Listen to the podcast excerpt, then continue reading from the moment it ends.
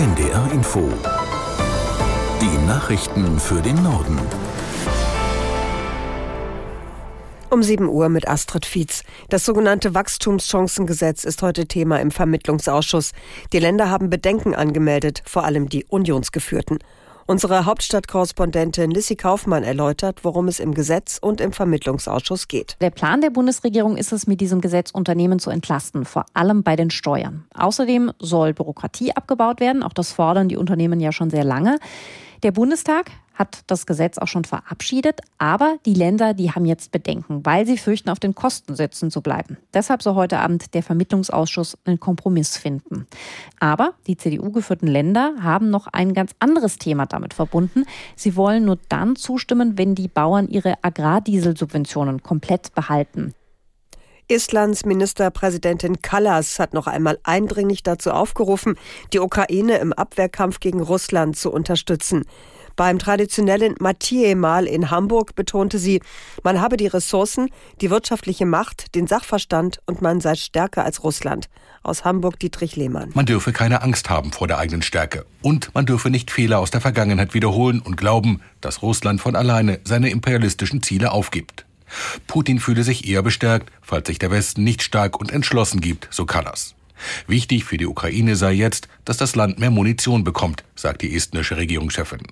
Kallas gilt als eine der schärfsten Kritikerinnen von Wladimir Putin und steht in Russland auf Verhandlungslisten. Bundeskanzler Olaf Scholz sagte in seiner Rede bei Mathieu mal, es gebe keine Alternative dazu, der Ukraine weiter zu helfen. Estland und den baltischen Staaten insgesamt sagte Scholz Unterstützung für den Fall zu, dass sie selbst Ziel eines Angriffs aus Russland werden sollten. Scholz wörtlich, eure Sicherheit ist auch unsere Sicherheit. Und man sei bereit, jeden Quadratmeter des Bündnisgebiets der NATO zu verteidigen. Heute wird in London die entscheidende Anhörung im Fall des Wikileaks-Gründers Assange fortgesetzt. Es geht um die Auslieferung des 52-Jährigen an die USA. Gestern hatten die Anwälte von Assange ihre Argumente vor Gericht erläutert. Heute sprechen Vertreter der USA. Dort droht dem Australier wegen Spionage eine Haftstrafe von 175 Jahren.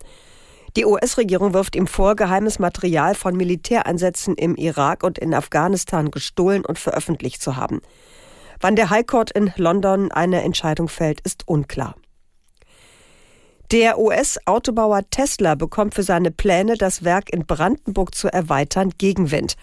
Die Bürgerinnen und Bürger der Standortgemeinde Grünheide stimmten mit deutlicher Mehrheit gegen neue Flächen für einen Güterbahnhof, Lagerhallen und einen Betriebskindergarten.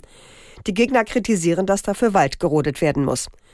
Über den Tesla-Bebauungsplan müssen die Gemeindevertreter von Grünheide entscheiden. Das Votum der Bürgerinnen und Bürger ist dabei nicht bindend, gilt aber als wichtige Grundlage. Tesla will in Brandenburg künftig dreimal so viele E-Autos fertigen wie bisher. Der US-Regisseur Martin Scorsese ist auf der Berlinale mit dem Goldenen Ehrenbären für sein Lebenswerk ausgezeichnet worden. Der 81-Jährige gehört seit Jahrzehnten zu den wichtigsten Regisseuren des internationalen Kinos. Zu seinen bekanntesten Filmen zählen Taxi Driver, Die Farbe des Geldes und Gangs of New York. Sein Film Killers of the Flower Moon ist in diesem Jahr in zehn Kategorien für den Oscar nominiert. Scorsese habe mit seinen Filmen in den vergangenen mehr als 50 Jahren ein Markenzeichen entwickelt, sagte Filmemacher Wim Wenders, der in Berlin die Laudatie auf Scorsese hielt. Im Achtelfinal-Hinspiel der Fußball Champions League haben sich Borussia Dortmund und die PSV Eindhoven unentschieden getrennt. Am Ende stand es 1 zu 1. Aus Eindhoven Armin Lehmann. Das lässt ein spannendes Rückspiel in drei Wochen erwarten. Dieses 1 zu 1 lässt auch Borussia Dortmund weiter vom Viertelfinale träumen. Doch zum einen gelang es den Dortmundern nicht, die frühe Führung durch Daniel Mahlen zu halten oder gar auszubauen.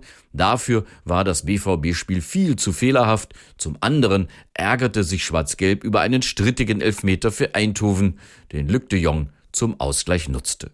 Im Rückspiel braucht es nun einen besseren BVB, um tatsächlich das Viertelfinale zu erreichen. Das waren die Nachrichten.